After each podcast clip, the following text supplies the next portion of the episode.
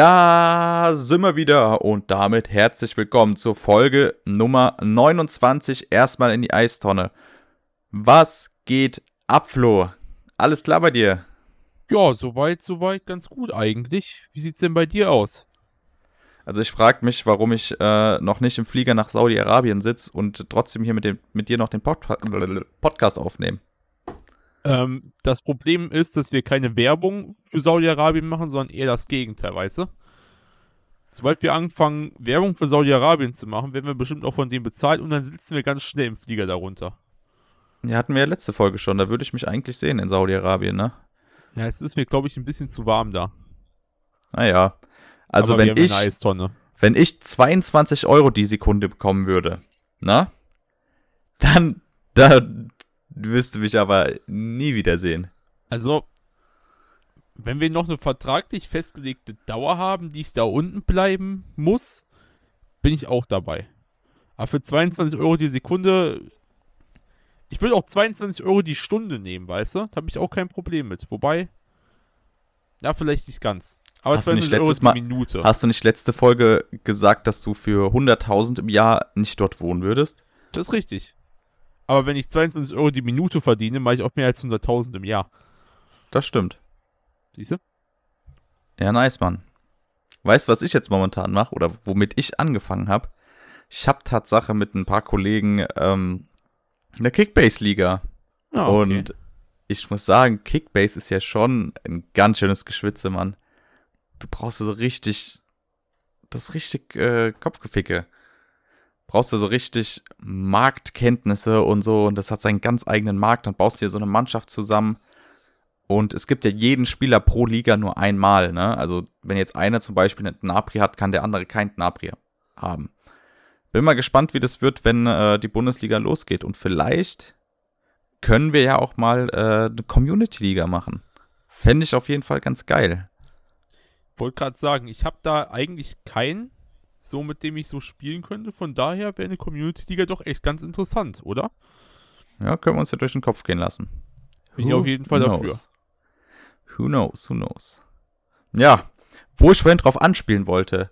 Kilian Mbappé hat ein Vertragsangebot aus Saudi-Arabien vorliegen, in dem ihm quasi 22 Euro die Sekunde geboten werden. Heißt, 700 Millionen für ein Jahr Saudi-Arabien und danach ablösefrei zu Real Madrid? Fragezeichen. Hört sich auf jeden Fall für ihn nach einem super Deal an. Um genau zu sein, sind es sogar 22 Euro und 19,6 Cent. Heißt, der Typ könnte sich zu alten Tabakpreisen fast eine ganze, Do mehr als eine Dose Shisha-Tabak am die Sekunde leisten. Einfach die Sekunde. Das ist so geisteskrank. Ja, schon krass, dass wir mittlerweile im Jahr 2023 äh, den Konsum von Shisha-Tabak als Reichtum bezeichnen, ne? Ja, aber der verdient doch einfach 80.000 am Tag. Also mehr als wir beide wahrscheinlich in dem Jahr zusammen. Am Tag. Mm, ja. Das, das äh, kann ich so unterschreiben. Finde ich super. Aber denkst du, Mbappé macht das oder was, was ist die Möglichkeit, die Mbappé noch bleibt? Wenn ich ehrlich bin, ich sehe nicht viele Möglichkeiten, weil äh, er hat ja schon ausgeschlossen, dass er bei PSG bleibt. Ähm, und PSG hat gesagt, wir lassen dich nicht ablösefrei ziehen nächstes Jahr, obwohl er ja gesagt hat, ich will meinen Vertrag hier erfüllen. Ähm, von daher muss er diesen Sommer wechseln, außer er verlängert nochmal, was ich aber unter keinen Umständen glaube. Soll heißen, entweder kommt irgendwer anders mit einem Angebot um die Ecke oder das ist die einzige Option für ihn, nächstes Jahr noch Fußball zu spielen. Denn ich bin Tatsache der Meinung, wenn er bei PSG bleibt, trotz dieser Situation, dass PSG ihn nicht ablösefrei ziehen lassen will, spielt er auch einfach ein Jahr lang kein Fußball mehr. Und das ist karriereschädigend, auch für einen Mbappé. Denkst du, Real Madrid kann äh, die geforderte Ablöse zahlen oder zumindest nahe rankommen nach dem Jude Bellingham-Transfer? Ich meine, ähm, gelesen zu haben, dass PSG Tatsache mit einer 100 Millionen Ablöse schon zufrieden sein soll. Echt? Ja, ich meine schon, weil die sich halt auch sau viel Vertragskosten dadurch sparen, ne? Ähm, ich meine, die 300 Millionen, die sie jetzt von Al-Hilal oder whatever geboten bekommen haben, ist natürlich komplett over the top. Die kann kein anderer Verein der Welt bezahlen und die will auch kein anderer Verein der Welt bezahlen für einen Fußballer wie Mbappé. Ähm, aber die 100 Millionen könnten dann doch schon noch einige Clubs zusammenbringen können. Und ich habe auch, meine ich, gelesen, dass sich auch Manchester United damit beschäftigt. Äh, Chelsea sowieso wie immer überall dabei, ne? Aber ähm, ich glaube, das ist, wenn Vereine aus England, dann eventuell Manchester City hätte eine Chance auf ihn. Aber ansonsten ja, eventuell noch Liverpool, weil die keinen, außer Mosala halt keinen so rausragenden Spieler haben vorne, der so wirklich raussticht. Ähm, schwierig. Also ich glaube, Real könnte das Geld irgendwie zusammenkratzen. Allerdings über den ähm, Transfer nach Saudi-Arabien hin kriegen sie ihn ja frei. Von daher, es ist am Ende der, des Tages wirklich für alle Seiten ein Gewinn, außer für den Fußball. Weil diese Summen, die da fließen, einfach alles zerstören, wofür der Fußball steht. Und es einfach nur noch sagt, Fußball ist Geld, fertig. Ja, vor allem die Frage ist halt, ähm, kann Mbappé das Niveau in Saudi-Arabien halten, was er momentan spielt. Ne? Also kriegt man dann wirklich in diesem Jahr den Mbappé, den man sich vor zwei Jahren oder letztes Jahr äh, versprochen hat. Weißt du, wie ich meine? Also ich bin mir sicher, dass er in Saudi-Arabien eine Menge von seinem Niveau verlieren würde. Ähm, ich, ich hatte sowieso schon so manchmal so die, die Eindrücke, dass Mbappé ein bisschen, ich will nicht sagen unbedingt schlechter geworden ist, aber dass er seine Form nicht unbedingt halten kann und manchmal echt Spiele hat, wo er sehr schwach ist. Sowohl bei PSG als auch bei Frankreich. Und ich bin mir fast sicher, wenn er jetzt nach Saudi-Arabien wechselt, da hat er einfach nicht mehr die Gegenspieler, die ihm äh, dieses Kontra bieten können, was er in europäischen Topfußball bekommt. Ähm, sei mal jetzt dahingestellt, dass da gerade super viele gute Fußballspieler hinwechseln. Aber die meisten von denen sehen das halt so, ja, ich lasse jetzt meine Karriere hier ausklingen. Da sind nur so ein paar Ausreißer dabei, die da wirklich noch Fußball richtig gut spielen könnten oder da, da hingewechselt sind, um guten Fußball zu spielen und nicht nur ihre Karriere ausklingen zu lassen. Ähm, von daher sehe ich das als schwierig an, für ihn seine Form da zu behalten. Und ich bin mir eigentlich sicher, dass er dadurch auch äh, relativ schnell dann an Marktwert verlieren sollte. Ja, also du kannst das Niveau in Saudi-Arabien kannst du halt 0,0 mit dem Niveau hier in Europa vergleichen.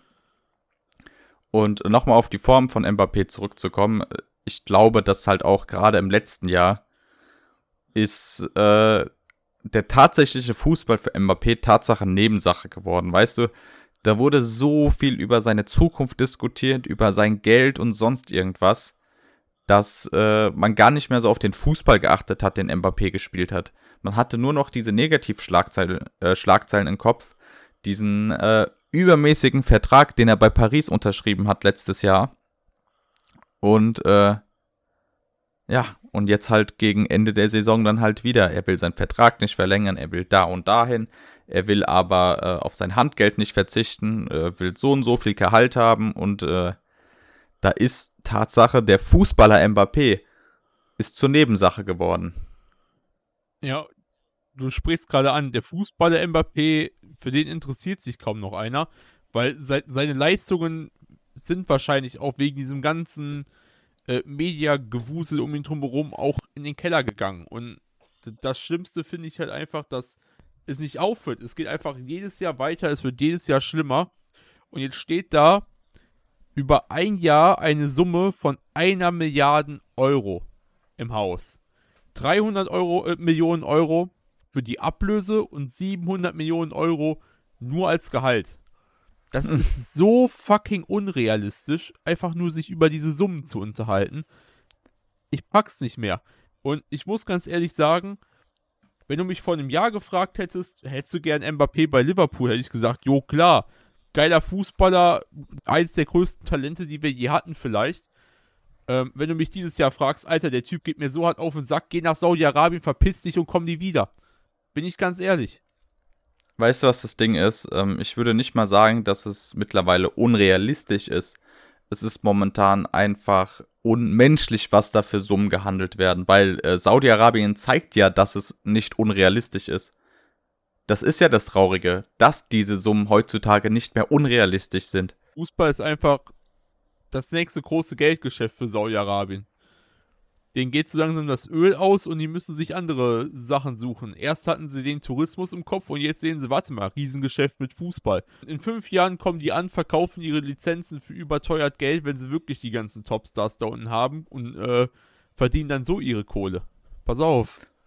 Mm, so bescheuert. Das, das glaube ich nicht mehr. Ich glaube, dieses Ziel von Tourismus geht Hand in Hand mit dem Ziel, den Fußball voranzubringen in Saudi-Arabien. Ja, Weil's die, weil die Leute die großen Fußballspieler da unten sehen wollen. Ich meine, theoretisch ist es ja sogar so. Ich meine, was hast du dir als Kind gewünscht, dass die allerbesten Fußballspieler alle auf einmal auf dem Platz stehen und gegeneinander ein richtig geiles Match haben? Weil das würde ja jeder feiern.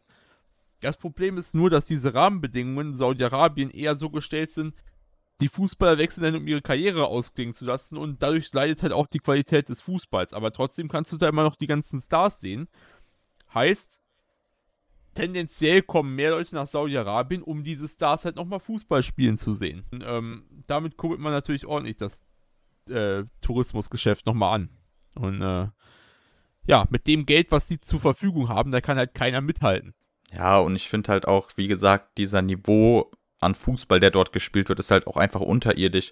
Du hast da Spieler, die könnten hier quasi in der meinetwegen Landesliga spielen und dann hast du halt so Kaliber wie einen Cristiano Ronaldo, wie einen Benzema und einen Kanteda spielen. Und wenn die dann aufeinandertreffen, das ist wie als wenn, äh, wenn eine G-Jugend auf eine C-Jugend trifft oder so, weißt du? Also, das macht halt auch keinen Spaß zu gucken, weil, weil da kein Ziel groß dahinter ist, kein Kampf, kein gar nichts.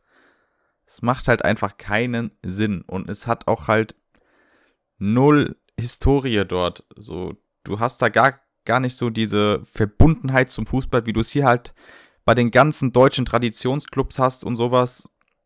Dieses Gefühl hast du dort ja gar nicht. Da sind die Leute vielleicht Fan von Al-Nasser, weil sie Ronaldo geil finden. Aber sonst gibt es doch keinen Grund, Fan von Al-Nasser zu sein. Du, was ich heute gesehen habe? Was denn? So einen circa zehnjährigen Jungen mit einem Ronaldo-Trikot von Al-Nassr. Und da habe ich mir auch nur an den Kopf gepackt und mich gefragt, wo sind wir denn, dass hier jetzt schon Leute in Al-Nassr-Trikots rumlaufen? Mitten in Deutschland.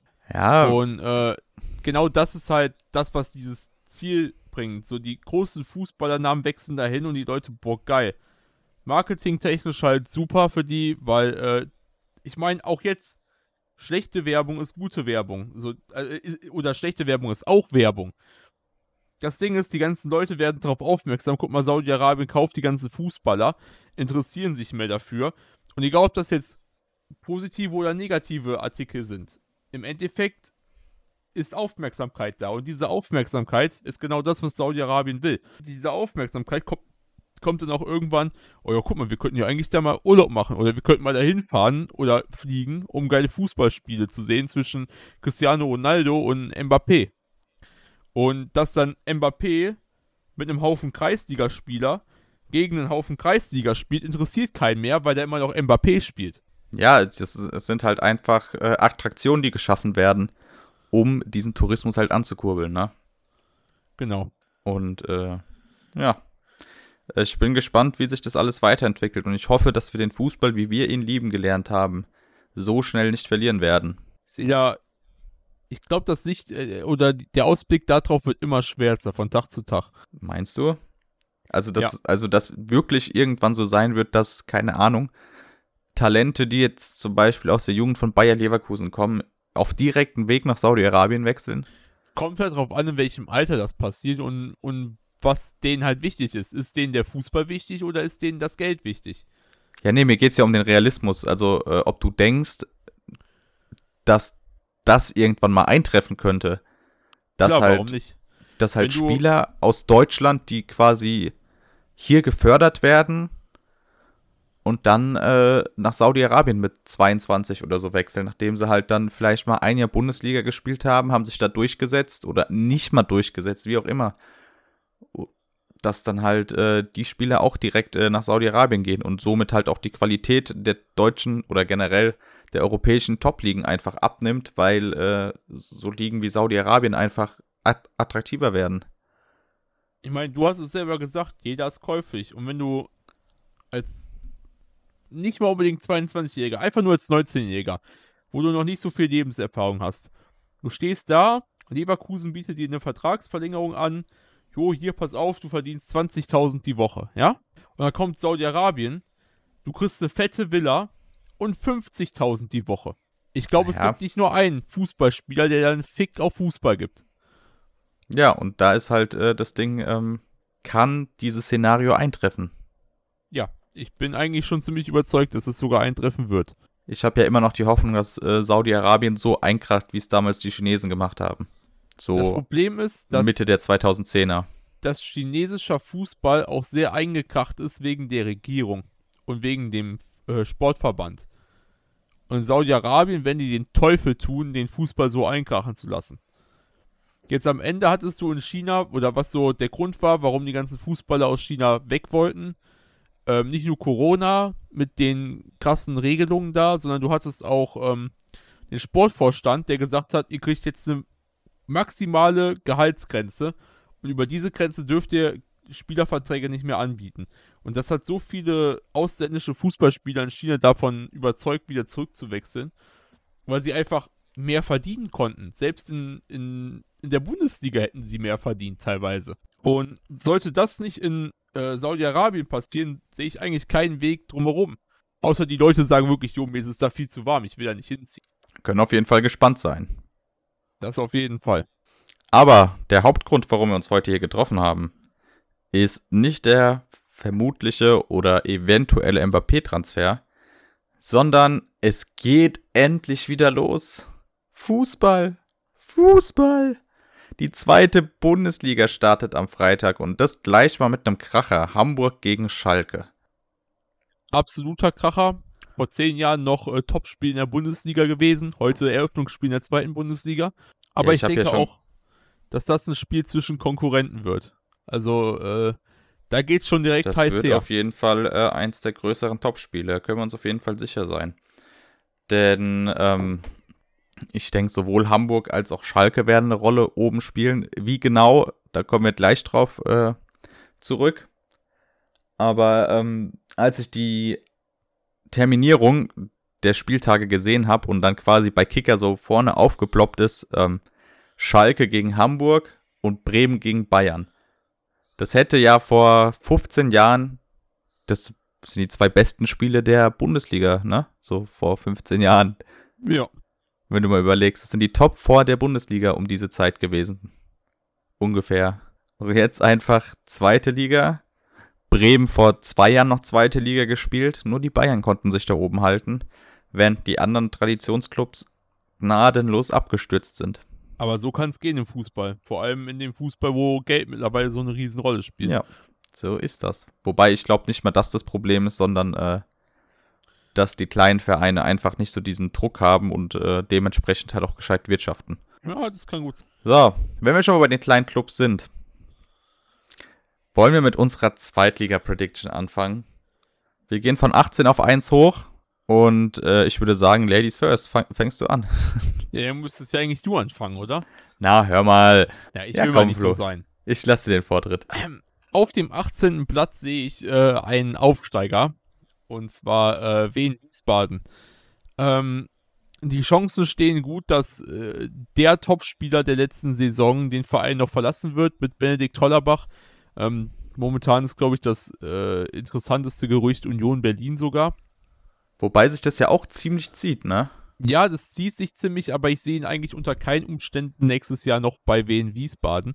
Ähm, von daher bin ich mir dann auch irgendwie relativ sicher, dass der Rest der Mannschaft das nicht richtig abfangen kann. Man konnte sich äh, auch finden, also meiner Meinung nach überhaupt nicht richtig verstärken. Zumindest nicht so, wie es halt äh, würdig wäre jetzt für die zweite Bundesliga. Im, eher im Gegenteil hat man mit Brooklyn Eze sogar noch einen der Leistungsträger letzten Jahres abgegeben. Und äh, von daher sehe ich leider kaum eine Chance für Wien Wiesbaden, sich dieses Jahr zu behaupten. Und äh, für mich gehen sie als 18. direkt wieder runter in die dritte Liga.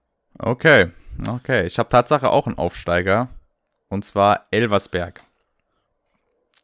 Weil ich finde halt gerade äh, nominell ist Elversberg schon das, das Schwächste, was wir haben in der zweiten Liga. Und äh, man konnte sich auch meiner Meinung nach nicht wirklich äh, Startler machen für die zweite Liga. Klar, man hat starke Spieler mit Markovic von äh, Waldhof geholt, mit Bojamba von 1860 oder halt auch äh, Sicker von Sandhausen, der auch Zweitliga-Erfahrung hat oder auch Fakir, äh, von äh, Stuttgart ausgeliehen. Aber das sind für mich alles keine Spieler, die wirklich Zweitliganiveau haben. Das sind alles starke Drittligaspieler. Guck mal, Sicker zum Beispiel hat nur 14 Spiele für Sandhausen letztes Jahr gemacht, ne? In der zweiten Liga.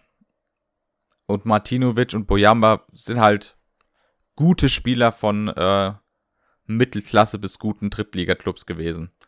Und deswegen, äh, boah, sehe ich da echt schwarz für Elversberg. Gerade auch in der Rückrunde hast du ja gesehen, den ist ordentlich der Saft ausgegangen. Äh, in der Hinrunde ja mit 44 Punkten und dann der Rückrunde nur noch 30 geholt. Also in Anführungszeichen nur, nur noch 30, aber äh, man hat dann schon ordentlich nachgelassen. Ähm, man konnte zwar seine größten Leistungsträger eigentlich halten mit Schnellbacher, aber hat halt auch Spieler wie äh, Nick Woltemade verloren. Und ich finde halt Schnellbacher und Nick Woltemade sind somit die einzigen, die vielleicht Zweitliganiveau hätten. Aber ja, das reicht dann halt auch nicht. Und deswegen sehe ich Elversberg, äh, Elversberg Tatsache auf Platz 18, weil sie für mich einfach zu wenig Qualität im Kader haben.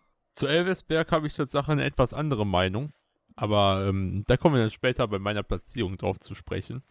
Oh, oh, oh. Ähm, aber bei mir sind sie auf jeden Fall nicht auf Platz 18. Da bin ich mal gespannt. Wer ist denn bei dir auf Platz 17? Auf Platz 17 ähm, ist es jemand, der in den letzten zwei Jahren schon stark gegen den Abstieg gekämpft hat. Ähm, ich glaube, in der letzten Saison fand man sich Ende des Jahres dann auf Platz 15 wieder. Ich das einmal kurz überprüfen. Nee, nicht ganz. Auf Platz 13. Aber dieses Jahr geht es für Hansa Rostock ähm, dann wieder runter in die dritte Liga. Ähm, es ist so mittlerweile schon fast ein Fahrstuhlverein geworden zwischen zweiter und dritter Liga. Ähm, geht immer mal wieder hoch, immer mal wieder runter. Und äh, so wirklich ganz kommen sie da auch nicht raus. Sie haben zwar dieses Jahr einen super Transfer mit Sebastian Vasilidis gemacht. Der hat meiner Meinung nach aber auch mittlerweile sein Potenzial, ich will nicht sagen verloren, aber es auf jeden Fall konnte nie das erreichen, was man damals von ihm erwartet hat. Ähm, der hätte damals schon gehen müssen vom, ja, nach dem Abstieg. Das auf jeden Fall. Aber ähm, ich sehe einfach auch dieses Jahr bei Hansa Rostock keine mögliche Steigerung vom, äh, vom Spielerischen her und die Transfers, die getätigt wurden, zeigen für mich jetzt auch nicht unbedingt an, dass man ähm, sich viel versprechen darf diese Saison. Was eigentlich lustig ist, wenn man sich, wenn man die Kader von Hansa Rostock und Elversberg vergleicht, hat man viele Parallelen, finde ich schon fast. Ähm, Meinst wobei du? Rostock sogar noch einen Ticken mehr Potenzial hat. Aber marktwerttechnisch hat, haben beide Vereine ähm, zumindest keinen eigenen Spieler, der über eine Million liegt. Äh, Elversberg hat da ja nur den ausgeliehenen von Stuttgart, während Hansa Rostock wirklich keinen einzigen hat, der bei über einer Million liegt. Ähm, quasi dieselbe Argumentation, wie du gerade schon genannt hast, einfach viele gute Drittligaspieler, aber für die zweite Liga sind die leider dann doch etwas zu schlecht. Aber Rostock hat doch bewiesen, dass sie sich halten können. Sie haben es bewiesen, aber nichts hält ewig und ähm, solange man jetzt nicht wirklich was macht, dass man beweisen will und Transfers in Richtung, jo, pass auf, wir spielen jetzt um den Aufstieg mit oder zumindest äh, in Richtung Mittelfeld, ähm, finde ich, reicht der Kader nicht an. Okay. Bin ich mal gespannt, was dann noch so weiterkommt. Hm. Bei mir ist nämlich auf Platz 17 auch Wien Wiesbaden. Obwohl ich äh, die Transferphase eigentlich gar nicht so schlecht finde. Klar, du hast halt mit Eze und äh, Güleyen und dann wahrscheinlich Hollerbach und Wurz hast du ordentlich viel Stammpersonal verloren. Aber ich finde, äh, mit Mat Mattison, Bennett und Jonic hast du eigentlich auch äh, starke Spieler geholt wieder. Oder vor allem auch äh, Betzner, den du aus Belgien geholt hast, äh, den ich auch sehr, sehr interessant finde. Hat in 30 Spielen äh, sechs Tore und vier Vorlagen gemacht als Zehner. Ähm, Finde ich eigentlich ganz okay. Und dann hast du auch noch Lee aus München geholt, also von Bayern München, von der zweiten Mannschaft. Auch ein aufstrebender, äh, zentraler offensiver Mittelfeldspieler. An sich finde ich äh, sehr interessante Transfers, auch äh, auf Bennett bin ich vor allem gespannt, weil das, was ich von ihm in Darmstadt gesehen habe, war eigentlich immer ganz gut, auch wenn es nicht sonderlich viel war. Aber ich glaube, bei, bei Wiesbaden äh, kann er da gut äh, die Lücke schließen, die Ise da hinterlassen hat auf der Linksverteidigerposition. Oder was heißt Linksverteidiger ist ja eher äh, linker Flügel bis äh, linker Außenverteidiger. Letztendlich habe ich dann doch das Gefühl, dass, äh, dass es nicht ganz für Wiesbaden reicht. War ja auch äh, eine Ach- und Krach-Aktion, wie man dann letztendlich aufgestiegen ist. Ne? Wobei gegen Bielefeld dann klar aufgestiegen. Aber ähm, war eine Achterbahnfahrt der Gefühle damals. Und ähm, ja, ich denke, es reicht nicht für Wiesbaden. Deswegen für mich auf Platz 17. Aber ich finde die Transferphase nicht schlecht, bin ich ehrlich. Also man könnte genauso gut noch auf Platz 16 oder 15 landen. Ich glaube generell ist der Keller auch wieder im nächsten Jahr so ein bisschen spannender zu beurteilen. Ähm, ich meine, wir haben eine der spannendsten Saisons was den deutschen Fußball angeht, hinter uns, die man hätte haben können. Ähm, wo in sowohl in der zweiten als auch in der dritten Liga bis zum letzten Spieltag noch um den Aufstieg gezittert wurde. Ähm, von daher bin ich gespannt, was die Saison oder ob diese Saison da etwas mithalten kann. Aber ich glaube, vor allem im Keller der zweiten Bundesliga sieht es relativ spannend aus. Und äh, es ist, auch ist ja immer so, dass die äh, zweite Liga relativ ausgeglichen ist. Also ja. Und äh, auch wieder im Keller mitspielen und auf dem 16. Platz landen sehe ich Eintracht Braunschweig. Ähm, letztes Jahr wurde es der 15. Platz und ähm, mit Immanuel Ferrei gibt man einen der, der großen Leistungsträger der letzten Saisons nach Hamburg ab. Ähm, während man sich selber mit Spielern wie äh, Griesbeck zwar verstärken konnte, äh, Robert Ivanovic, äh, Ivanov verstärkt natürlich auch nochmal den Kader. Allerdings äh, ist das auch wieder so für mich die Argumentationsweise. Es sind zwar Verstärkungen, aber die zeigen nicht wirklich einen Kampf an. So, es sind, du holst zwar neue Leute ran und ja, die sind vielleicht für die zweite Bundesliga oder fähig da zu spielen, aber bei anderen Vereinen werden die ganz weit weg vom Topspieler und bei deinem eigenen Verein ist es der Topspieler auf der Position. Und da sehe ich einfach dieses Problem, weil man sich so in der Liga einfach nicht durchsetzen kann. Und ähm, mit dem Kader, den Braunschweig momentan aufweisen kann, sehe ich sie nicht fähig, ähm, höher als den 16. Platz zu kommen. Ich habe sie Tatsache auf, auch auf Platz 16, weil ich finde einfach, äh, das Spektrum, was du an Abgängen kompensieren musst, ist einfach viel zu groß. Du hast äh, mit Ferrer deinen absoluten MVP verloren. Und auch mit äh, Leon Lauberbach und äh, Brian Henning oder auch äh, Nathan de Medina hast du äh, so viel Stammkräfte verloren. Oder auch Linus Gächter, der ja ähm, auf der Außenverteidiger- oder Innenverteidigerposition, sorry, aber kann auch außen spielen, ähm, der ja dann auch zum Schluss nochmal Wind gemacht hat, äh, hast du Top-Leute verloren und auch mit Jasmin Fesic, äh, eine Vereinslegende, die ihre Karriere beendet hat. Da ist ein ordentlicher Umbruch zugange. Ich meine, du konntest dir mit Ivanov und Griesbeck konntest du wieder erfahrene Leute dazuholen oder halt auch äh, Talente wie Kaliskana oder Felipe oder wen ich auch interessant finde, Sidi Sané. Aber wie du schon gesagt hast, das, die sind alle noch grün hinter den Ohren und ich weiß es nicht, ob man sich damit dann halt unbedingt in der zweiten Liga halten kann. Weil äh, der Kader trotzt nicht so von Zweitliga-Erfahrung, würde ich sagen. Und ähm, deswegen kann es, kann es sehr, sehr schwer werden für Braunschweig. Also wie gesagt, die Idee finde ich eigentlich ganz cool. Du hast den einen oder anderen ähm, erfahrenen Spielern mit Anthony Ucha und Kaita Endo und sowas. Aber es sind keine herausragenden Spieler, die dir da helfen könnten, vielleicht äh, nichts mit dem Abstieg zu tun zu haben. Deswegen denke ich, äh, Braunschweig wird auf jeden Fall da unten mitspielen. Und ist mein Platz 16. Vielleicht sieht es, wenn man sich hält, die Saison darauf anders aus, weil du kannst dann diese jungen Spieler, kannst du mit, äh, na, mit Erfolg weiterverkaufen und äh, kannst ein Plusgeschäft damit machen. Aber äh, momentan, boah, könnte es echt schwer werden für Braunschweig. Genau. Äh, für wen es auch extrem schwer wird, ist meiner Meinung nach äh, Holstein Kiel.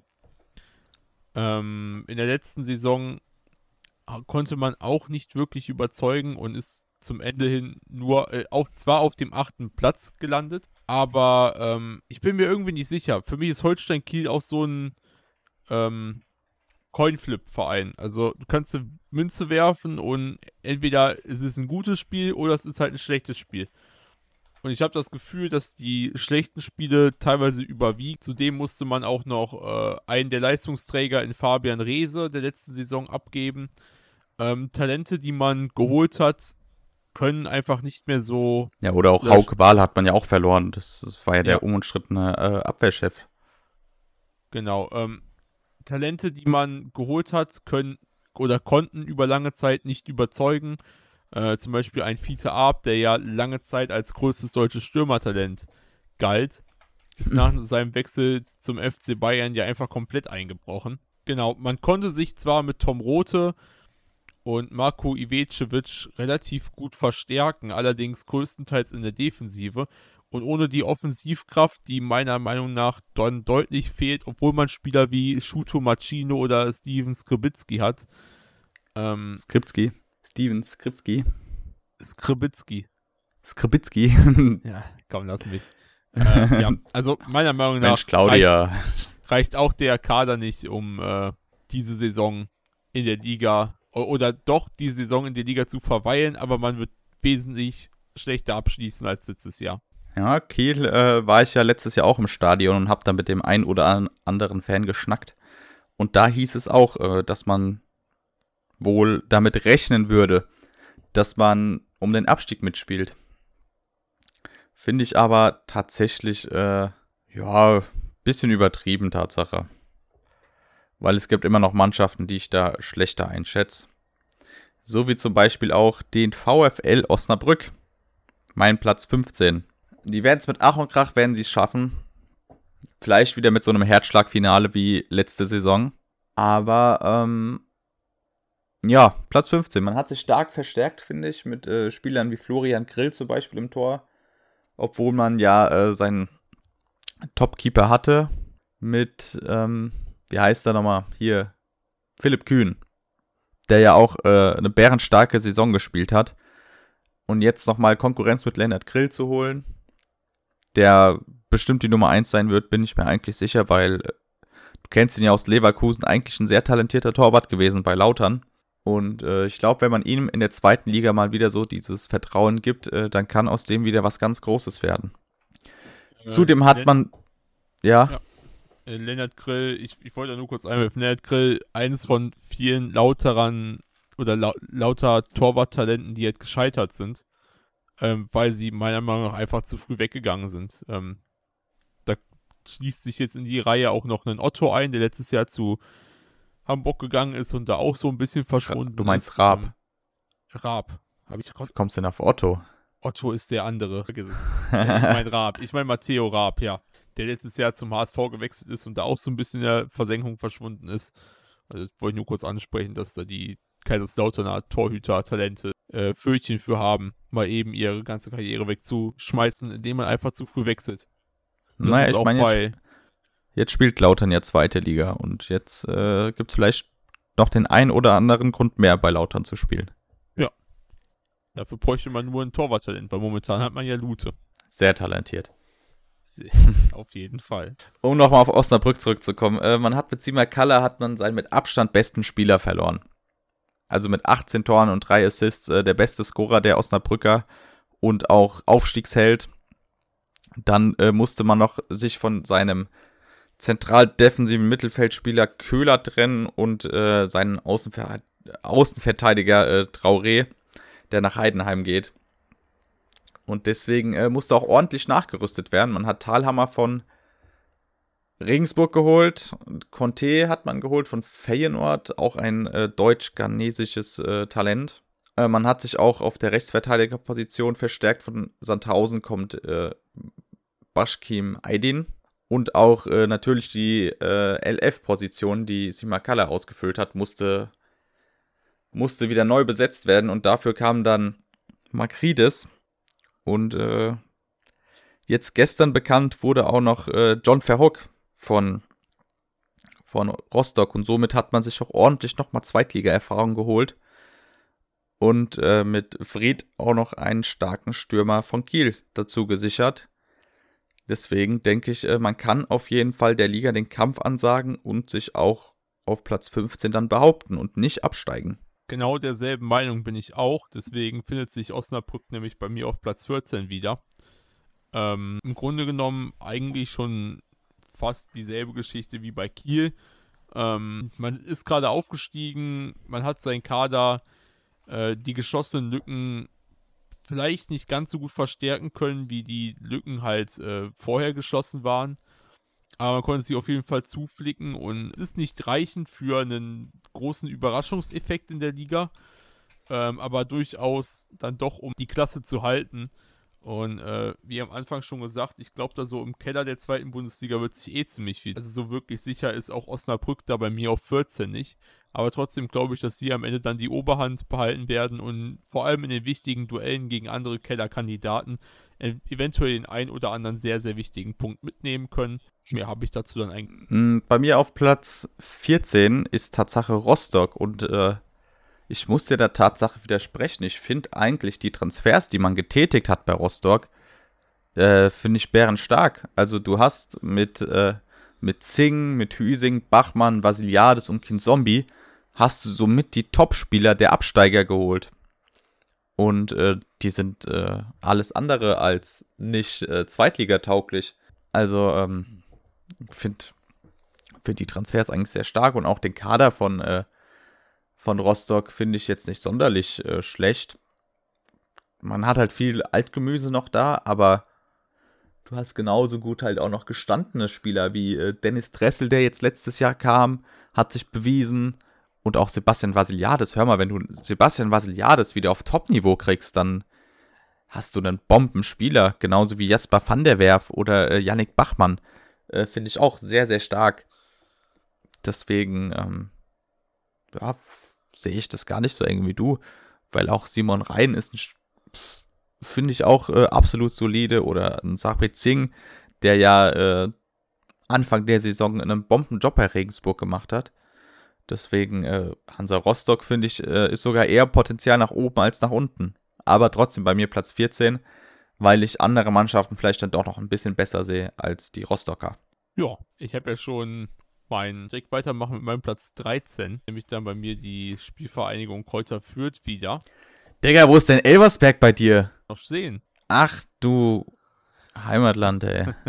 ähm, Kräuter fühlt für mich Tatsache so der erste Verein, der da nicht mehr um den Abstieg mitspielt, aber ähm, viel mehr als das Mittelfeld reicht es dann auch nicht, beziehungsweise für das untere Mittelfeld. Ähm, man hat auch hier äh, einige gute Spieler verloren namentlich Max Christiansen, Tobias Raschel und Jeremy Duziak, die ähm, alle ihre Wege zu Konkurrenten in der zweiten Liga gefunden haben. Man konnte sich vor allem mit Laien des ersten FC Kölns verstärken. Allerdings äh, bin ich auch hier der Meinung, dass, dass es da nicht reicht, um irgendwie um den Aufstieg mitzuspielen und äh, man sollte sich über den Mittelfeldplatz dann zu, oder zumindest zufrieden geben bin auf jeden Fall gespannt, was äh, Kräuter für dieses Jahr leisten kann.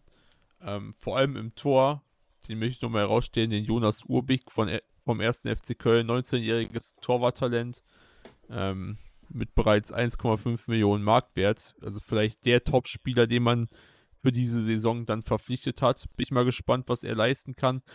An sich hat man aber relativ oder eine relativ talentierte Mannschaft zusammenbekommen, äh, die sich jetzt so ein bisschen beweisen muss und ich glaube, das ist dieses Jahr eher so eine Aufbausaison für das Jahr danach, dass man dann äh, eventuell sogar in der Saison 24, 25 wieder um den Aufstieg mitspielen kann. Ähm, komme ich später noch zu, zu Kräuter Fürth. Ich habe auf Platz 13 Holstein Kiel und ich finde halt äh, Holstein Kiel, klar, man hat viele, viele Stammspieler verloren, aber ich finde interessant, mit was für Spielern man sich verstärkt hat.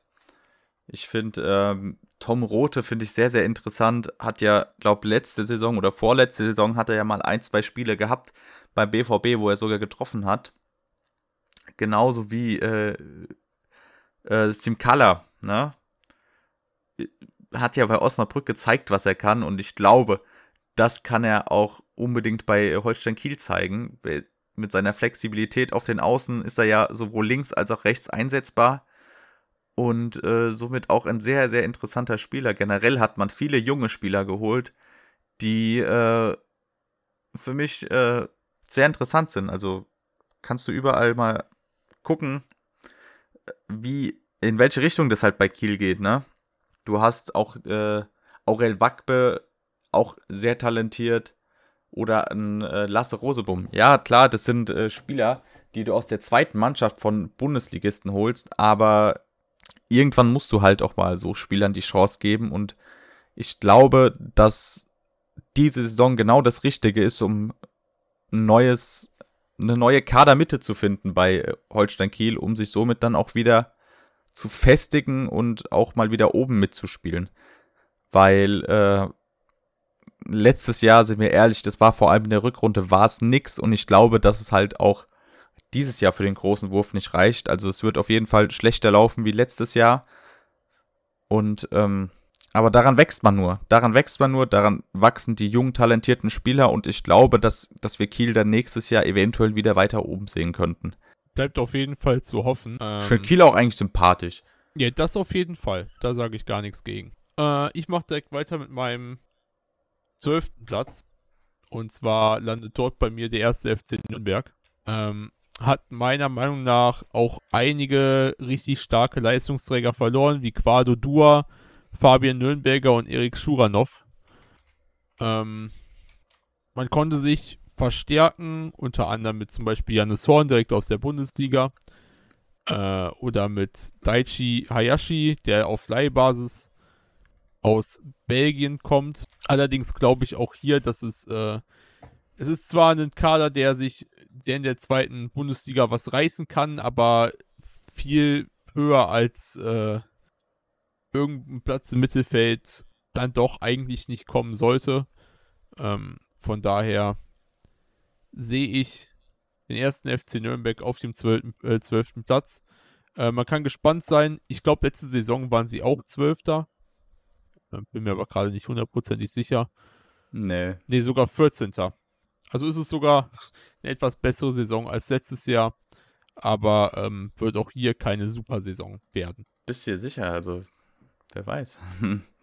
wer weiß, was bei Nürnberg geht. Also die Trikots finde ich auf jeden Fall schon mal erstklassig. Geht nicht immer nur um die Trikots, leider. bei mir kommen wir zu Kräuter Fürth auf Platz 11. Ne, nee, 12 ist es. Nee, 12. 12 ist äh, wie du schon gesagt hast, interessante Transfers mit äh, Jonas Urbig, ne, Top-Talent. Und auch mit äh, Srebeni hat, konnte man von einem Aufstiegsfavoriten, würde ich schon fast sagen, äh, einen Top-Stürmer loseisen. Mit Kerim Çalhanoğlu konnte man somit auch einen talentierten Linksverteidiger von Schalke und hat ja auch in der Bundesliga öfter mal gezeigt, äh, dass er es kann. Und auch Tim Lemperle ist ein Spieler, der ähm, sehr viel äh, Potenzial in der Zukunft vorausgesagt wird. Deswegen äh, auch eine sehr junge Mannschaft und ich habe ja am letzten Spieltag musste ich äh, wohl oder übel die ganze geballte Kraft von Kräuter Fürth spüren als Darmstadt-Fan und äh, gerade unter Alexander Zorniger hat sich da ordentlich was entwickelt. Ich finde, Alexander Zorniger ist ein Spieler, äh, ein Trainer, der ähm, ein unheimlich äh, ansehnliches Spiel hat. Ne? Sehr ballbesitzorientiert und auch ein sehr dominantes Spiel. Es gefällt mir sehr gut und deswegen denke ich, äh, dass mit dieser jungen Truppe dann Platz 12 drin ist, aber leider auch nicht mehr, weil ich das ein oder andere Team dann doch besser einschätze. Vielleicht äh, ist so zwischen Platz 9 und 12 noch was drin verführt, aber stand jetzt erstmal bei mir auf Platz 12, wobei ich vielleicht, wenn ich mal eine Nacht drüber schlafen würde, würde ich, das, würde ich sie vielleicht sogar noch besser einschätzen als ein, zwei andere Teams. Aber das kann sich dann vier Nächte später schon wieder geändert haben. sind die magischen Plätze 10 bis 12, die bei uns immer so relativ gleich sind. Also Ja, war ja schon bei der Bundesliga Prediction so. genau. Ähm, Platz 11, genau wie im letzten Jahr, äh, Magdeburg, ist eigentlich mehr oder weniger wieder so ähm, genau das Thema wie gerade. Magdeburg konnte den Kader meiner Meinung nach verstärken. Allerdings nicht mit Spielern, die direkt im ersten Jahr äh, zeigen können, dass sie wirklich eine Verstärkung sind. Man hat sich teilweise sehr jung verstärkt, wie mit zum Beispiel Andy Hoti, 20-jähriger Innenverteidiger. Ich glaube, dem seine Zeit kommt erst noch. Man hat Jamie Lawrence ausgeliehen. Ich glaube, auch dem seine Zeit kommt erst noch. Hingegen hat man sich mit Julian Pollersbeck einen erfahrenen Torhüter geholt, der bei Hamburg damals schon gezeigt hat, dass er es eigentlich drauf hat. Ähm, ist dann zu Olympique Lyon gewechselt und hat da nie wieder wirklich die Chance bekommen, aber hat zumindest immer relativ gute Trainer gehabt, weil Lyon ja relativ hohe Ansprüche hat. Deswegen ist es meiner Meinung nach schon eine ziemlich gute Verstärkung für die Torwartposition im Kader von Magdeburg. Ähm, auch ein Xavier Amaechi könnte eine relativ gute äh, Verstärkung sein, wenn er wieder zu einer etwas älteren Form zurückfinden kann. Der war mal deutlich besser in den vergangenen Jahren als im letzten Jahr. Ähm, aber im Großen und Ganzen sehe ich diese Saison noch nicht den großen Sprung für Magdeburg. Das folgt dann eher in der darauffolgenden Saison, also auch 24, 25 oder sogar noch ein Jahr darauf, wo dann die Spieler so richtig einschlagen können. Aber man kann auf jeden Fall gespannt sein. Ähm, da wird schon ein wenig was in die jugendliche Richtung getan und ich bin auf jeden Fall gespannt. Wo zur Hölle hast du Elversberg? Das wirst du erfahren. Das ist wirklich geisteskrank, Mann. Ich habe auf Platz 11 äh, vielleicht die erste Überraschung für dich und ich hoffe, du schlägst mich dafür nicht, denn äh, der FCK ist bei mir auf Platz 11. Also ich finde zwar, man äh, konnte den Kader verstärken im Gegensatz zu letzten Jahr, aber man hat letztes Jahr auch eindeutig über seinen Erwartungen gespielt. Ähm, Gerade in der Rückrunde hast du gesehen, dass sich die Teams dann oftmals doch auf den Spielstil der Lauterer einstellen konnten und äh, dass die Punkteausbeute lang nicht äh, so groß war, wie sie dann in der Hinrunde war. Und deswegen denke ich, äh, dass der FCK doch schwerer haben wird wie letztes Jahr. Ich meine, äh, Transfers wie Ragnar Asche oder Tobias Raschel äh, sprechen ja schon für ihre Qualität oder auch Jan Elvedi. Aber ich weiß nicht. Äh, ich kenne den Dirk Schuster Fußball. Ich bin mittlerweile kein Freund von ihm mehr. Deswegen, ja, es ist auch einfach kein schöner Fußball. Und ich glaube, dass dieses Jahr kommt man damit nicht so weit wie letztes Jahr. Deswegen äh, sehe ich den FCK auf Platz 11. Auf einem gesicherten Platz 11, okay? Ja, sehr erfreut bin ich jetzt wirklich nicht über diese Aussagen, aber ähm, ich kann sie akzeptieren. Ich sehe darin auch etwas die Schwächen, aber ich habe trotzdem noch ein etwas anderes Gefühl bei Kaiserslautern. Da kommen wir aber später zu. Du sagtest gerade schon so schön äh, Überraschungsmannschaft. Also irgendwas in die Richtung von große Überraschung. Und die große Überraschung für mich diese Saison wird Elversberg auf Platz 10. Ähm, Oha. Klar, bis auf Wahid Fagir schreit der Kader eigentlich dritte Liga. Ähm, und ich bin mir auch extrem unsicher. Allerdings habe ich irgendwie so das Gefühl, dass äh, die Mannschaft einfach auch aus diesem Grund schon so einen gewissen Kampfgeist hat, einfach zu zeigen, pass auf, wir können es trotzdem. Und du hast auch immer noch relativ viele junge Spieler, also ja, was heißt jung, aber so mittelalt, so 23, 24, 25, die sich eventuell noch beweisen können und zeigen können, pass auf, wir haben es noch drauf und äh, wir wollen zeigen, dass wir es eigentlich dann doch besser können, als wir zum Beispiel momentan eingeschätzt werden. Ähm, und von daher bin ich sehr gespannt, was Elversberg leisten kann. Und für mich, wie gesagt, dieses Jahr eventuell eine kleine, ein kleiner Überraschungskandidat für die kommende Saison. Oh, ich glaube, das ist der Tipp, der bei uns am weitesten auseinander ist. Kann das sein? Bis jetzt ja. Ganze acht Positionen. Dann bin ich mal gespannt, Mann. Ich habe nämlich auf Platz 10 äh, den ersten FC Nürnberg. Man musste viele Leistungsträger abgeben und äh, darunter auch genau den, den, größten Leistungsträger, und zwar äh, Quattro Dua, der Richtung Bulgarien wechselt und auch das Top-Talent Erik Schuranov verlässt den Verein. Genauso wie Fabian Nürnberger, der nach Darmstadt geht. Und äh, somit hast du halt schon mal äh, Topspieler, die Nürnberg verlassen. Du konntest dich zwar verstärken mit Spielern wie Hungbo oder Jannis Horn und halt auch vorhin schon den erwähnten Ahmed äh, Gülerin. Aber ich glaube auch, dass generell die Kaderqualität vom FCN besser ist, wie es das Ergebnis oder die Tabellenposition letztes Jahr wiedergespiegelt hat. Deswegen äh, sehe ich den FCN auf Platz 10.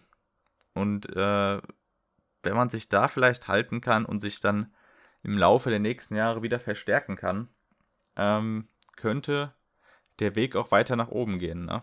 Nach Das dem auf Tief jeden kommt wieder Fall. ein Hoch, sagt man ja immer so schön. Das auf jeden Fall. Ich würde mir Nürnberg auch zurück in der Bundesliga wünschen, weil es auch so einer der Anfangsvereine war, wo ich mich wirklich angefangen habe, für die Bundesliga zu interessieren. Ähm, da haben sie Ja, noch in der Bundesliga gespielt. DFB-Pokalsieger 2007. Ja. Mhm, das kommt noch der dazu. Kenner. Der Kenner. So, aber wir machen weiter mit der oberen Tabellenhälfte und äh, folglich mit Platz 9. Und bei mir auf Platz Nummer 9 ähm, finden wir den KSC. Was? Was, was? KSC ist egal. Sag ich später.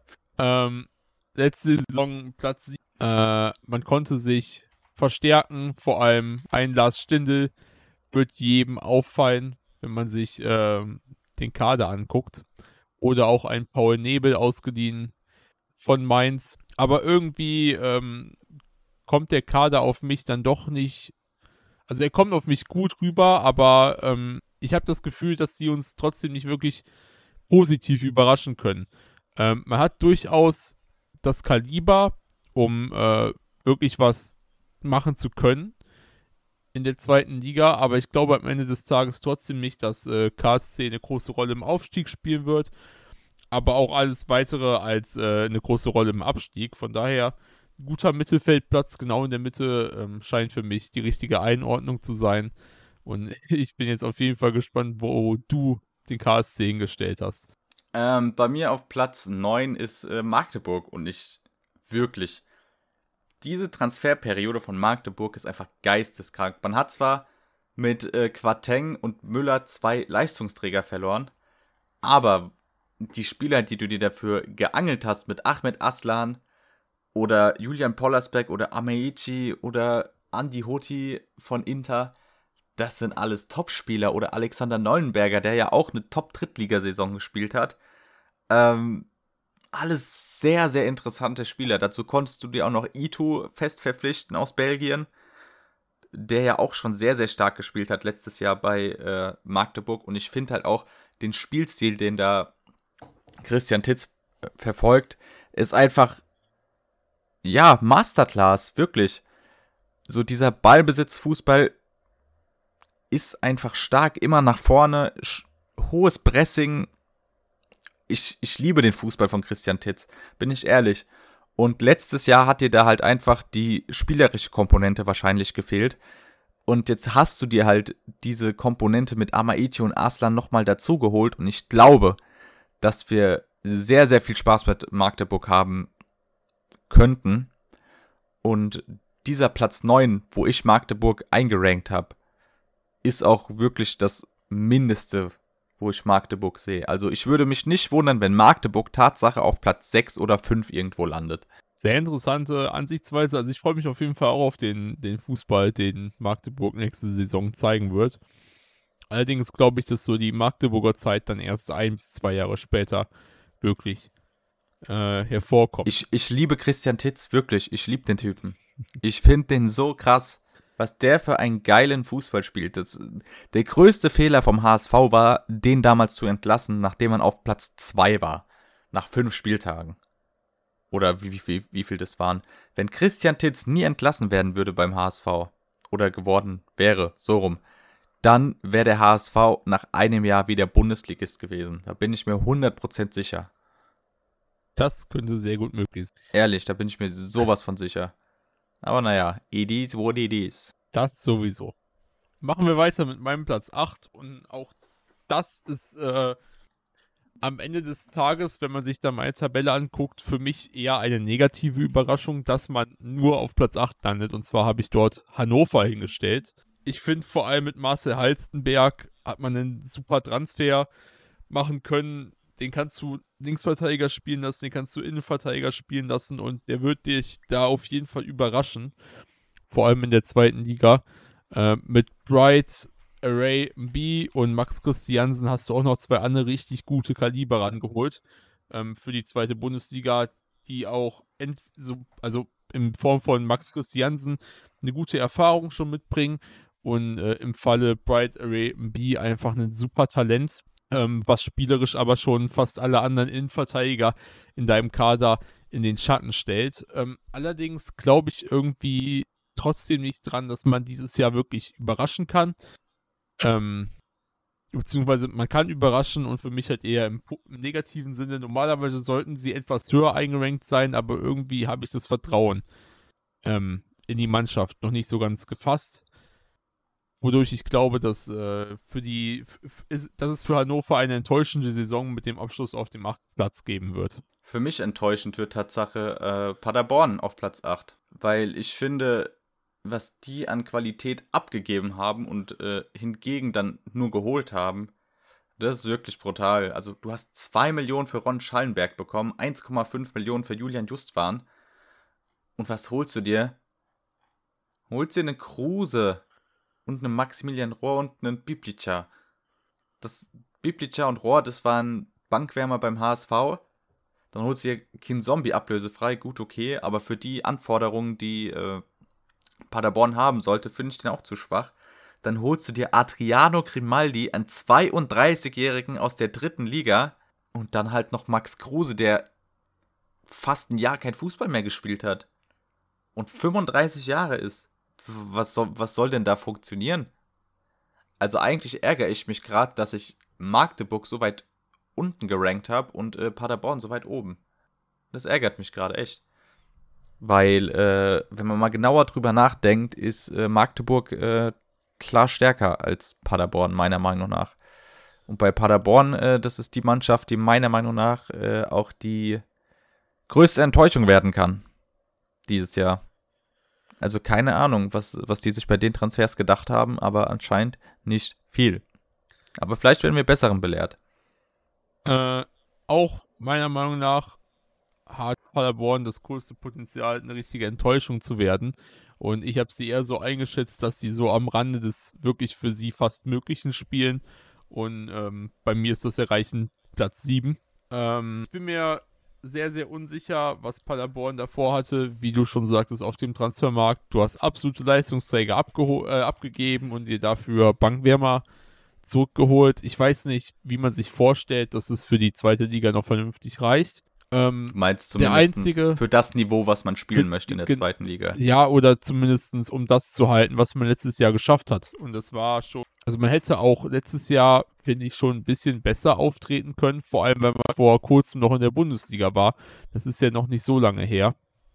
Ich meine, Paderborn ist ja immer so eine Mannschaft, die zeitweise mit um den Aufstieg spielen und dann irgendwann nicken die halt ein. Das war die letzten zwei Jahre so. Und dieses Jahr wirst du halt mit dem Aufstieg nichts zu tun haben. Bin ich mir sicher. Nee, bin ich mir auch sicher. Ähm, genau. Das war auch eigentlich alles, was ich zu Paderborn sagen kann. Wie gesagt, meiner Meinung nach spielt man in dem Fall, den ich aufgeschrieben habe, schon am Rande des Möglichen und erreicht Platz 7. Damit sollte man definitiv zufrieden sein. Das Einzige, woran ich so ein bisschen glaube, ist, dass Max Kruse nochmal wieder so die Freude am Fußball wiederfindet. Obwohl er jetzt ein Jahr Pause hatte, ist es für mich eine der Überraschungen der Saison sogar eventuell als Spieler. Ähm, aber es wird auf jeden Fall nicht reichen, um Paderborn in die Aufstiegszone zu schießen. Bei mir auf Platz 7 äh, Düsseldorf. Habe ich eigentlich am Anfang auch gedacht, dass ich die vielleicht höher einranke, aber ich finde dann letztendlich doch hat man die Leistungsträger, die man verloren hat mit Clara und äh, Kowinatski, äh, konnte man nicht dementsprechend ersetzen. Also du hast halt Engelhardt geholt von Freiburg 2 und äh, Vermeli oder Vermey, keine Ahnung, von Freiburg 2. Und das ist absolut nicht das Niveau, was dann äh, Kufnatski hatte, ne? Und auf der Innenverteidigerposition hast du dich schon, also hast du dich noch gar nicht verstärkt. Was ich auch relativ schwierig finde. Deswegen äh, Düsseldorf bei mir nur auf Platz 7 ich würde ihnen gerne mehr zutrauen, aber irgendwie äh, habe ich beim Betrachten der Stats und auch der Transfers, habe ich irgendwie das Vertrauen in Düsseldorf verloren und äh, somit bei mir nur auf Platz 7.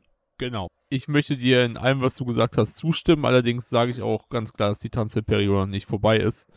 Ähm, mehr dazu ja, das stimmt. Also später. Also da wird noch ein Verteidiger, Innenverteidiger kommen, aber so wie es jetzt genau. aussieht. Äh, ja, so wie ich. Aber ich glaube, dass Fortuna dann doch genug Zweitliga-Erfahrung hat. Äh, vor allem genug Zweitliga- oder Top-Zweitliga-Erfahrung, wo man immer im oberen Mittelfeld beziehungsweise auch um den Aufstieg mitspielen können konnte, um zu wissen, was man noch tun muss. Und äh, mit Appelkamp und Tanaka hast du immer noch zwei super Lichtblicke im Kader, die, denen ich einiges zutraue. Und daher bin ich auf jeden Fall gespannt, aber ich habe äh, Düsseldorf ein bisschen höher eingerankt, später. Denn jetzt kommt bei mir erstmal ähm, eine weitere Riesenenttäuschung. Nicht die größte Enttäuschung der zweiten Liga dieses Jahr, aber äh, über das Ganze gesehen schon und vor allem, wenn man bedenkt, wo man herkommt. Ähm, die Rede ist natürlich von äh, Hertha BSC Berlin. Das, das wäre nicht deine größte Enttäuschung. Ja, eigentlich schon auf dem sechsten wär, Platz. Das wäre eigentlich schon mit Abstand die größte Enttäuschung, weil man auch den wertvollsten Kader hat, stand jetzt, ne? Ja, ich traue Berlin aber einfach gar nichts mehr zu, bin ich ehrlich. Also. ich habe mein Vertrauen in Berlin nach der Bundesliga-Saison komplett verloren. Äh, ähm, dann allein, was man dieses Jahr verkauft hat und für welche Werte man Sachen verkauft hat. Und wenn ich mir dann im Gegenzug angucke, wie man sich verstärkt hat, Fabian Reese eine super Verstärkung, da will ich gar nicht drüber urteilen. Ähm, aber ich bin auch immer noch irgendwie der Überzeugung, dass ein Dodi Luke Bacchio, ähm, dass ein Marco Richter, dass ein Suat Serda und dass ein Christian äh, Christensen nächste Saison einfach nicht bei Hertha spielen, weil die meiner Meinung nach viel zu gut sind für die zweite Liga. Ähm, zumal ich auch der Meinung bin, dass Hertha auch einfach die Identifikation irgendwie verloren hat.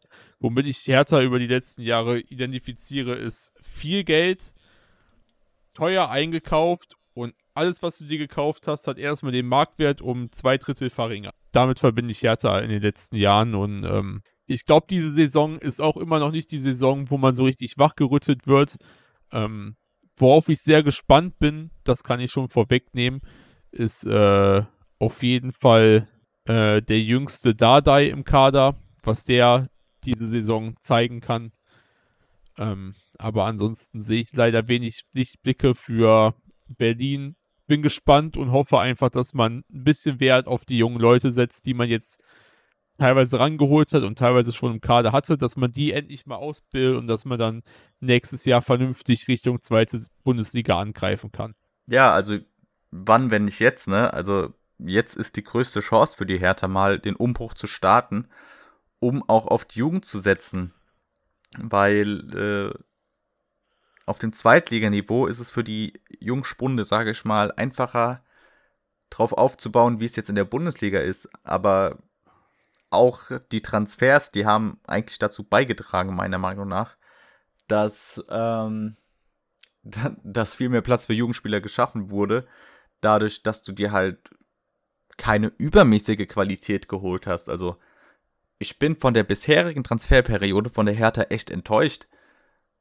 Und, ähm, aber ich finde halt auch letztendlich, egal wen du dir dann holst, ich glaube, der mediale Druck, der jetzt schon auf der Härte lastet, wird alles übertrumpfen. Das wird so, so ein HSV-Gimmick und vielleicht ist es für den HSV auch gar nicht mal so verkehrt, jetzt eine Mannschaft in der Liga zu haben, die noch mehr Trash produziert als der HSV selbst. Deswegen ist bei mir auch die Härte auf Platz 6. Und man geht Stand jetzt geht man äh, in den ersten Spieltag mit einem Mittelfeldspieler. Mit einem, der kein Sechser ist. Ja. Das ist stark, ja. ne? Aber dafür hast du keine Ahnung, wie viele links und rechts außen. Ah ja. Nicht zu sprechen. Was habe ich gehört? Die, die Hertha will wohl Achterkette spielen. Wieso? Was hast du denn für Takes? Was geht's denn weiter mit deinen Takes? So, der äh, Fünftplatzierte möchte gerne wissen. Genau. Äh, Fortuna. Oha. Steht bei mir ein bisschen weiter oben als bei dir. Ähm, einfach auch daher äh, liegend, dass Paderborn äh, nicht mehr so stark sein wird wie in der letzten Saison und dass Hertha mich enttäuschen wird, ähm, habe ich die Fortuna auf Platz 5 gesetzt. Wie gerade schon angesprochen, sehe ich halt in Tanaka und Appelkamp auf jeden Fall zwei Riesentalente. Ähm, in der Innenverteidigung muss ich noch was tun, aber ich bin mir auch sicher, dass Fortuna da die richtige Person finden wird, um nochmal ordentlich ähm, die Innenverteidigung zu stärken, damit man dann äh, diese Saison vielleicht nicht wirklich ganz um den Aufstieg mitspielen kann, aber zumindest die Saison danach vernünftig angreifen kann. Ähm, wie du auch schon richtig sagtest, äh, Kovnacki konnte nicht richtig ersetzt werden bis jetzt, aber die Transferperiode ist auch immer noch offen und ich glaube, die Fortuna hat auch noch den ein oder anderen Euro rumliegen, dass man eventuell dann doch noch einen Mittelstürmer, der ein bisschen mehr auf dem Niveau ist, verpflichten kann, weil äh, auch für mich reicht Vermey nicht wirklich aus, ähm, aber ich lasse mich auch gerne eines Besseren belehren. Ich habe Tatsache auf Platz 5 äh, den KSC. Oha weil ich, ich finde das voll gut, was die gemacht haben. Ich habe mir, also ich muss sagen, der KSC ist auch der einzige Verein, wo ich mir auch mal ein Testspiel angeguckt habe. Ähm, und da finde ich, die haben richtig Spaß gemacht. Also du hast mit Lars Stindl hast du für mich immer noch einen hochwertigen Bundesligaspieler im Kader. Klar, er ist 34, vielleicht verletzungsanfällig, aber wir brauchen uns nicht drüber streiten, dass Lars Stindl äh, noch Bundesliga-Qualität hat. Mit Patrick Treves konntest du Gersbeck sehr gut ersetzen. Also ich halte nicht viel von Gersbeck, bin ich ehrlich, finde den so unsympathisch. Deswegen, äh, Treves, Treves äh, ein guter Ersatz. Burnic, starker Transfer von Heidenheim. Genauso wie Marcel Beifuß, den man als Talent von Pauli loseisen konnte. Und für mich einer der Top-Transfer, Robin Bormuth, zurückgeholt von Paderborn, der ja auch bärenstark beim FCK war, wo er ausgeliehen war. Und äh, man hat da ein echt gutes Gerüst quasi in äh, Karlsruhe aufgebaut. Wie du schon gesagt hast, mit Paul Nebel hat man dann auch noch einen Topmann, der ausgeliehen ist von Mainz noch. Und auch im Sturm sieht das alles nicht verkehrt aus. Mit Schleusner und, na, wie heißt der? Zivatze. Er ist auch stark. also, ich wüsste nicht, warum Karlsruhe irgendwie sich Sorgen machen müsste dieses Jahr. Ja, ähm, klingt alles sehr einleuchtend. Für mich hat es halt trotzdem. Aber darüber habe ich ja schon genug gelabert. Gehen wir weiter mit meinem vierten Platz. Auch dieses Jahr wird es leider nichts mit dem Aufstieg und der FC St. Pauli bleibt erneut in der zweiten Liga äh, und kriegt nicht mal die Chance durch die Relegation. Letztes Jahr war es, meine ich, auch nur Platz 4. Ähm, man hat zudem noch Lead Paccarada verloren, Kapitän und extrem starker Linksverteidiger bzw. linker Mittelfeldspieler, den man noch nicht so richtig gut ersetzen. Von daher bleibe ich auf jeden Fall gespannt, ob da noch was kommt. Ähm, falls nicht, sehe ich es auf jeden Fall schwierig, auch überhaupt vielleicht diesen vierten Platz zu erreichen. Aber ich habe trotzdem das Vertrauen in St. Pauli, ähm, dass die wissen, was sie tun und dass sie Bock haben, nochmal anzugreifen. Mit äh, Jakov Medic hat man ja auch einen richtig guten Innenverteidiger noch im Kader, den man halten konnte. Oder bis jetzt noch halten konnte. Mit äh, Daniel Sinani konnte man sich auf der Rechtsaußenposition sehr gut verstärken und mit Hauke Wahl, den wir gerade, glaube ich, schon angesprochen hatten, einmal kurz ähm, einen super neuen Innenverteidiger organisieren. Und von daher sehe ich zumindest äh, in der Defensive eigentlich bei äh, St. Pauli wenig Probleme einzig und allein die linke Mittelfeldposition ähm, ist noch so ein bisschen die Frage, wie man die besetzen möchte. Ähm, ich würde eher noch einen Linksverteidiger holen. Ja, meine ich ja, Linksverteidiger oder linkes Mittelfeld. Das ist ja bei einer Dreierkette immer schwierig. So, ja. Ja, ja. Ähm, aber ja, auf der Position sollte sich auf jeden Fall noch was tun. Ich habe die Tatsache auch auf Platz 4, die Paulianer. Äh, man hat zwar Leistungsträger verloren, ne, mit Ka äh, Packerade und Daschen und das leider halt auch ablösefrei. Aber man konnte sich wiederum auch verstärkt mit Hauke Wahl und Sidani, die auch äh, eine ordentliche Qualität mitbringen. Und allein bei Fabian Hülsler so eine kranke Rückrunde gespielt hat, äh, traue ich Pauli Tatsache zu, dieses Jahr auch wieder mit um den Aufstieg zu spielen. Weil man halt auch dieses Jahr das Potenzial hat, eine ganze Saison mit Hülsler zu spielen. Und der auch so auch in der Hinrunde zeigen kann, was er kann. Und deswegen äh, St. Pauli bei mir auf Platz 4. Spielt um den Aufstieg mit.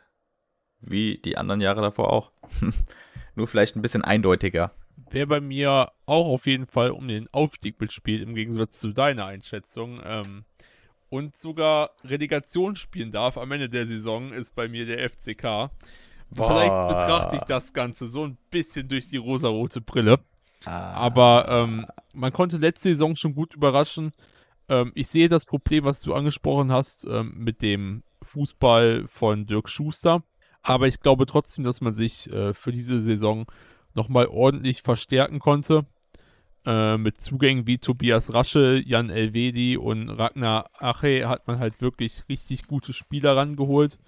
Ähm, Timoteo Sputschak als neuer Linksverteidiger äh, zumindest im Kader zu haben, ist halt auch nochmal eine ganze Menge. Ist äh, ein Linksverteidiger-Talent von Union, was man auf Leihbasis geholt hat. Und ich bin sehr gespannt, was man mit den neuen Leuten machen kann. Aber für mich hat sich der Kader größtenteils eigentlich nur verstärkt.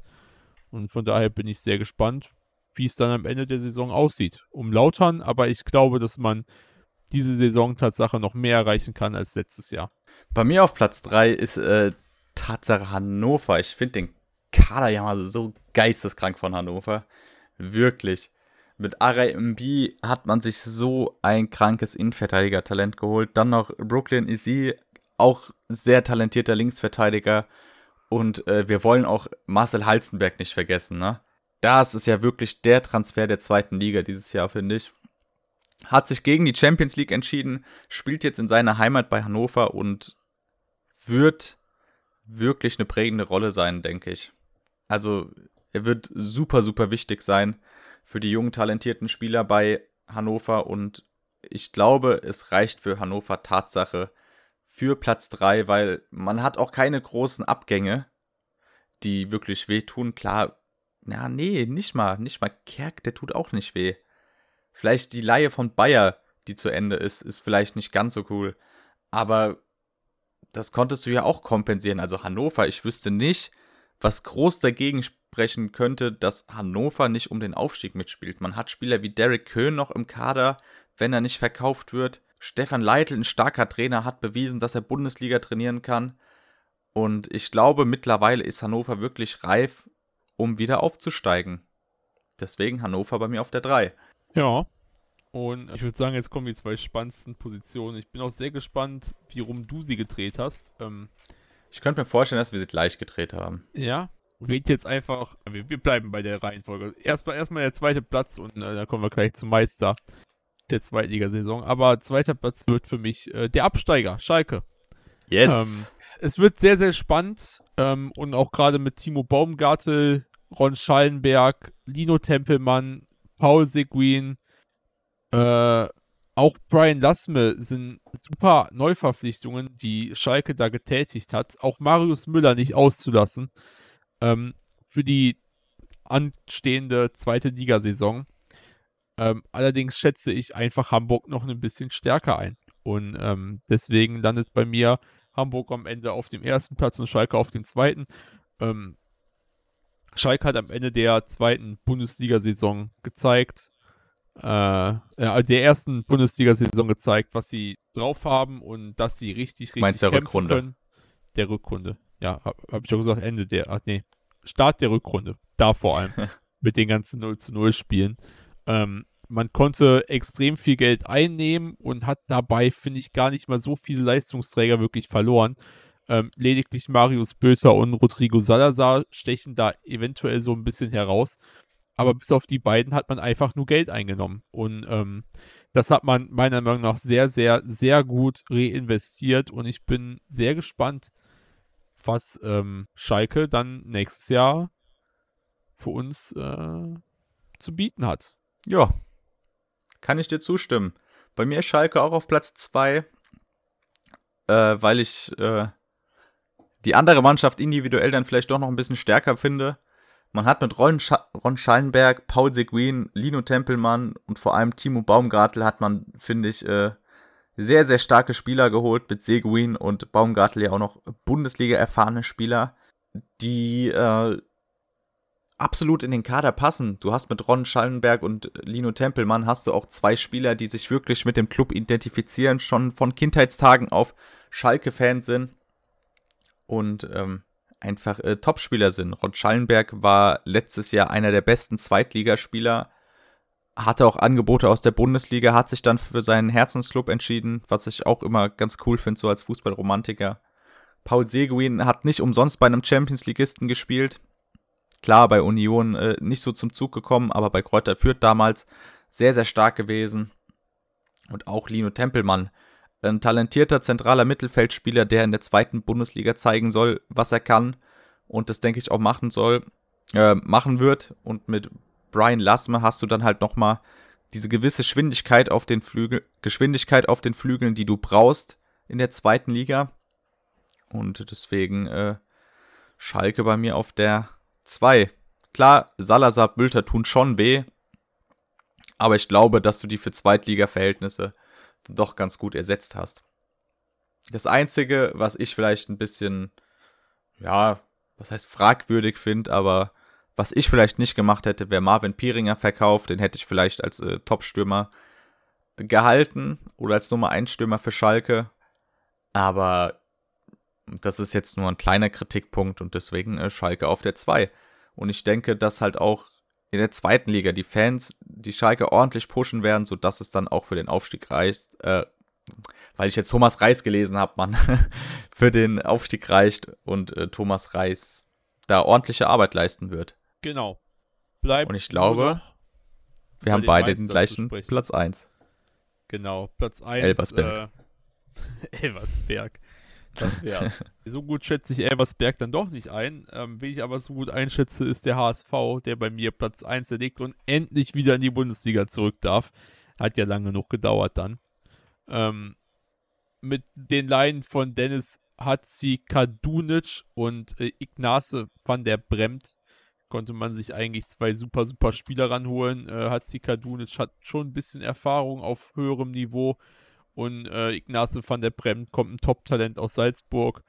Ähm, dadurch, dazu kommen noch äh, Transfers von Geler Ramos, der einer der Ausrufezeichen in der, äh, im Kader von Arminia Bielefeld letzte Saison war. Äh, Levin Öztunali, der Erfahrung aus der Bundesliga mitbringt und Immanuel Ferrei, der letztes Jahr der größte Leistungsträger bei Braunschweig war. Und äh, gerade die letzten beiden genannten Spieler sollen halt den Abgang von Sonny Kittel ersetzen, der, den man ablösefrei ziehen lassen musste. Ähm, kann mir aber durchaus vorstellen, dass gerade Immanuel Ferrei eigentlich schon fast besser auf der Position ist, als Sonny Kittel es zuletzt war. Ähm, auch hier dieses Jahr hat Hamburg sich einfach gefühlt nur verstärkt. Gerade, dass da man auch nur einen wirklichen Start elf Spieler abgeben musste in Sonny Kittel. Ähm, wie aber schon gesagt, Ferrei hat man sich vermutlich einfach noch besser verstärkt als das, was man abgegeben hat. Ähm, von daher, wenn nicht diese Saison, wann dann? Wann dann? Ehrlich. Äh, von daher ist es für mich eigentlich ein Muss, dass äh, am Ende der Saison Hamburg dann endlich mal Zweiter Meist äh, Zweitligameister wird und zurück in die Bundesliga kommt. Ich persönlich finde sogar, die Transfers zweitrangig. Ich finde, das Wichtigste ist, dass du die meisten Leistungsträger halten konntest. Gerade Ludovic Reis, Heuer Fernandes oder auch Robert Glatzel, die ja maßgeblich dazu beteiligt waren, dass der HSV es dann in die Relegation geschafft hat. Es war ja ein herzensbrechendes Finale der zweiten Liga, aber wirklich, dass du so gut wie alle deine Leistungsträger halten konntest, äh, spricht wirklich für, äh, dafür, dass der HSV wirklich jetzt dafür bereit ist, aufzusteigen. So. Und ich glaube, dass wir dieses Jahr auch nicht so den ganzen Medien-Trash, sage ich mal, nebenher vom HSV hören werden. Weil du hast jetzt seit zwei Jahren eine Mannschaft, die im Großen und Ganzen zusammenbleibt. Und das ist das Wichtigste. Wenn du eine Mannschaft hast, die zusammenhält, die füreinander einsteht, und dieses Gefühl habe ich beim HSV, dann wirst du auch Erfolg, erfolgreich sein. Deswegen denke ich, der HSV wird dieses Jahr auf Platz 1 aufsteigen und wieder fällig für die Bundesliga sein. In, da war unser Traditionsverein wieder. Ja, solange Darmstadt trotzdem in der Bundesliga bleibt, ist es mir eigentlich ja, äh, wurscht. Dazu kommen wir dann wann anders. Also, HSV wird Meister in der zweiten Liga. Wir können gespannt sein. Mal gucken, wie es jetzt am Freitag dann direkt losgeht beim Top-Duell Schalke gegen Hamburg. 3 Vielleicht wird von Schalke. Bin ich mal gespannt, hey. Gleich das, gleich eigentlich das krasseste Spiel am ersten Spieltag. Krass, ja. Mann. Na, wir können gespannt sein. Ich hoffe, ihr Fall. könnt, ihr könnt unsere Prediction einigermaßen nachvollziehen und wir haben jetzt vielleicht nicht die blödesten Takes gemacht oder ihr denkt euch hoffentlich, oh, was für Idioten, Mann, Alter. Wie kann man denn, keine Ahnung, Kiel auf Platz 13 tippen oder sowas oder, oder HSC auf Platz 5. Ja, das hätte ich als Hörer gedacht, was bist du für ein Idiot? Spaß. ich hoffe, ihr konntet damit einigermaßen was anfangen. Euch hat die Folge gefallen. Empfiehlt sie gerne weiter, teilt die Folge und äh, lasst ein Like da, ein Follow. Und ich hoffe, wir hören uns bei der nächsten Folge. Deswegen gebe ich mein letztes Wort dem Flo. Bis dann. Auch ich hoffe, wir hören uns nächste Woche wieder zur nächsten Folge. Bis dahin wünsche ich euch aber ein schönes erstes Fußballwochenende in der neuen Saison. Oder hört man sich spätestens nächste Woche wieder. Bis dann. Ciao, Kack.